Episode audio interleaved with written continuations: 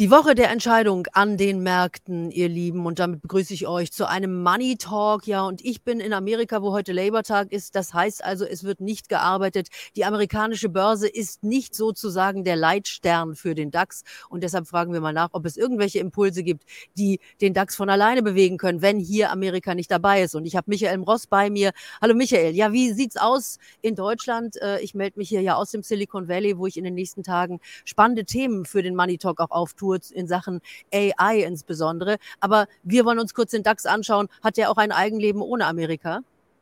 Ja, erstmal muss ich zu, zu, zu Berlin was sagen. Ich grüße dich aus Berlin. Und hier scheint auch die Sonne. Wir haben wieder richtiges Sommerwetter. Wurde ja auch Zeit nach diesem kalten Wochen, die wir hinter uns haben.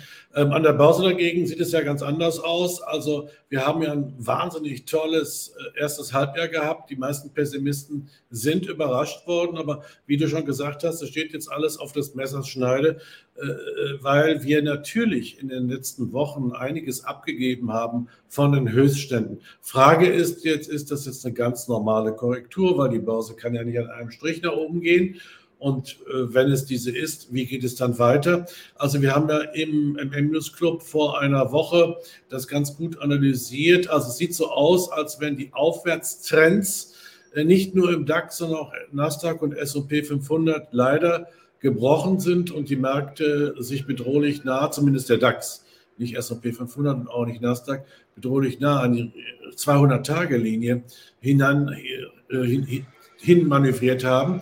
Aber ähm, seit den letzten Handelstagen, insbesondere der letzten Woche, hat sich das Bild wieder etwas aufgehellt und ein bisschen Glück. Und deshalb die Woche der Entscheidung könnte es sein, dass die Märkte wieder oberhalb der Aufwärtstrends, äh, Unterstützungstrends sich nach oben bewegen und dann wäre alles gerettet, dann könnte es zu einer neuen Rallye kommen.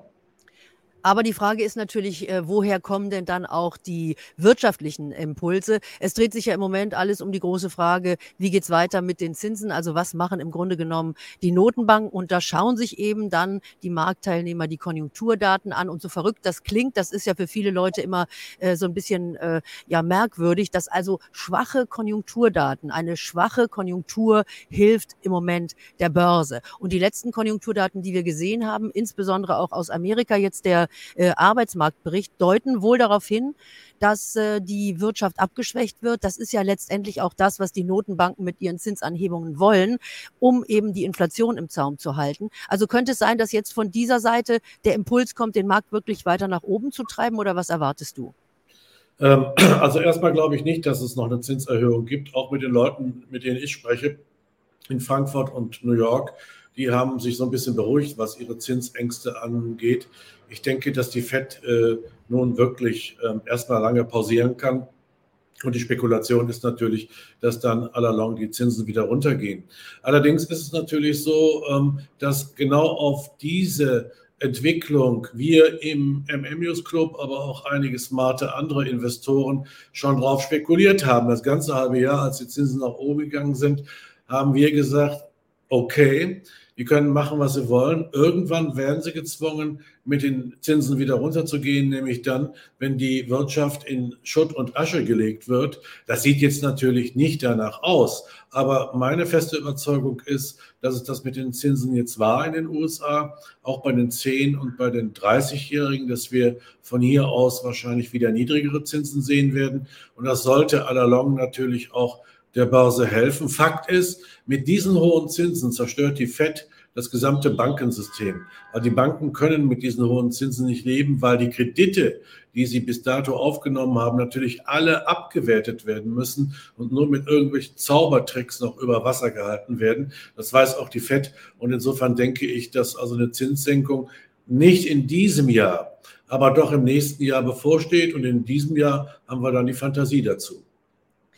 Ja, und äh, außerdem muss man ja schon auch sagen, dass in den letzten Monaten eigentlich die, der Treibstoff für die Börse auch von den großen Tech-Werten kam. Also dass das äh, insbesondere eben die beliebtesten Aktien sozusagen waren. Ich will jetzt gar nicht nur Nvidia ansprechen, die natürlich so der Highflyer der vergangenen Monate waren. Ich erlebe das hier ja auch jetzt. Ich bin im Silicon Valley für ein paar Tage, treffe hier einige Experten. Es wird heute auch noch ein zweites Interview geben mit einem Deutschen, der hier seit 33 Jahren lebt und wirklich auch die Trends hier in der AI, in der künstlichen Intelligenz in intensiv verfolgt. Also das wird sehr, sehr spannend werden, denn wir gucken uns an, wie viel Vorsprung hat denn so ein Unternehmen wie Nvidia eigentlich mit seinen Grafikkarten und wer sind die härtesten Verfolger? Und ich weiß, Michael, du guckst dir ja diese Themen auch ganz genau an und äh, man hat schon den Eindruck, dass eigentlich die ganze Musik und die Fantasie hier in Amerika, also für die Märkte, auch für die Aktienmärkte, von den Tech-Werten kommt, oder?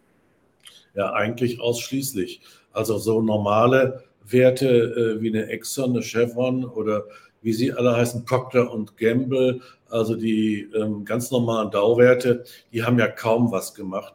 Und die großen Tech-Werte, die ja zum Teil auch im Dow, aber auch im S&P 500 stark vertreten sind, die haben die Börsen eigentlich nach oben geliftet.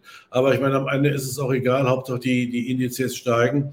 Ähm, wir hatten ja im Emirates Club auch einen guten alten ähm, Bekannten wiederentdeckt. Den haben wir im, im letzten Call ähm, analysiert und das ist die gute IBM. Ja, die gute IBM, die kennst du auch noch, die haben wir damals in der Telebörse rauf und runter kommentiert. Das war damals das Flaggschiff und dann ging es mit dem Ding bergab, weil sie der Technik nicht folgen konnten.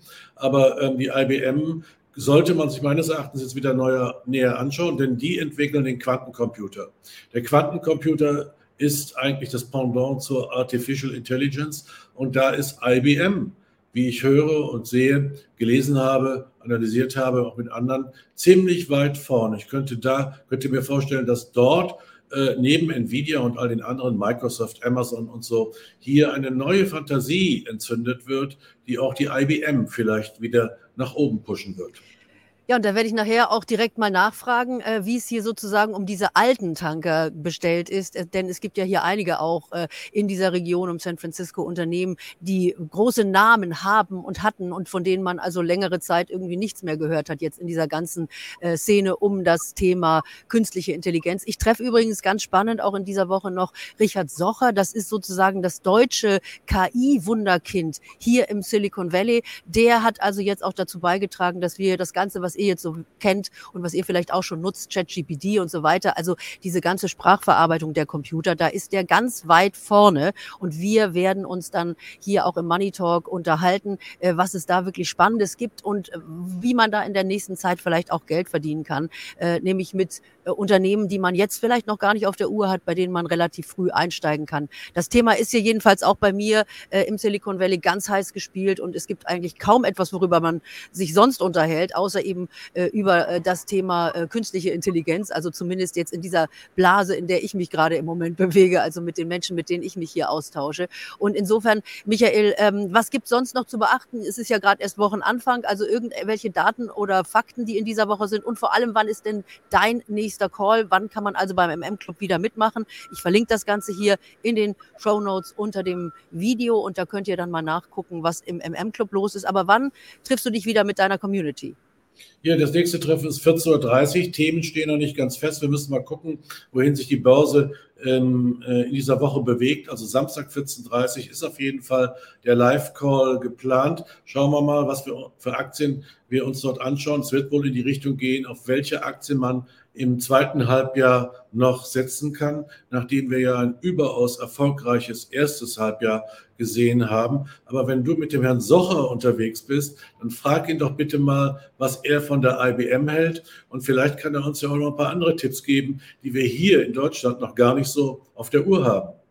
Ja, also ich glaube ganz sicher, das wird äh, in dieser Woche noch sehr, sehr spannend, was ich alles hier im Money Talk auch berichten werde. Also es stehen einige Interviews an, guckt immer mal wieder rein hier auf den Kanal und lasst mir am besten auch ein Abo da, wenn ihr jetzt das erste Mal dabei seid. Also hier geht's wirklich in einen Deep Dive in Silicon Valley, die neuesten Trends und wir gucken uns auch natürlich diese Themen um Quantencomputer und ähnliches an, denn wir wollen auch das Next Big Thing finden. Das ist ja das, worum es hier eigentlich immer geht. Also tatsächlich äh, ist Nvidia jetzt wahrscheinlich schon ein bisschen ausgelutscht, wer jetzt noch dran denkt, da einzusteigen, wird wahrscheinlich nicht in den nächsten vier Wochen diese traumhaften Renditen äh, machen können. Aber möglicherweise gibt es ja neue Unternehmen oder alte Unternehmen, die wir wieder entdecken. Also das werden wir jetzt genau in den nächsten Tagen tun. Michael, ich danke dir erstmal, dass du so spontan dabei warst. Ich gehe jetzt erstmal frühstücken. Äh, ich danke euch fürs Zuschauen und äh, wir hören uns ganz bald wieder. Also schaltet ein und abonniert am besten den Club. Und ich lasse euch noch ganz kurz auch was da, was ich äh, ja natürlich gerne an dieser Stelle auch mache. Und das ist mein Buch. Das könnt ihr nämlich hier, wenn ich es jetzt einblende, kostenlos bestellen. Also bitte die, das Video kurz mal anhalten, hier diesen Code scannen und da bekommt ihr mein Buch der Börsen EQ. Da geht es nämlich um Börsenpsychologie, auch ganz, ganz wichtig. Insbesondere in solchen Phasen wie jetzt, Michael, oder? Wenn es nämlich, wenn gar nichts passiert, dann verlieren nämlich auch viele Leute die Nerven. Ja, also vor allem die Handelsaktivitäten, die sind ja hier in Deutschland auch wegen Labor Day äh, praktisch bei Null. Also ohne Amerika läuft nichts. Wir haben eine gewisse Sommerflaute, aber ähm, ich denke, die werden wir auch überstehen und es wird auf jeden Fall ein ganz extrem spannendes zweites Halbjahr an den Börsen. Michael, ich danke dir, dass du Zeit hattest für einen kurzen Money Talk. Wir sprechen uns ganz bald wieder. Ich melde mich bei euch und ich wünsche euch erstmal jetzt eine schöne Zeit und bis ganz bald. Bye bye. Bye bye.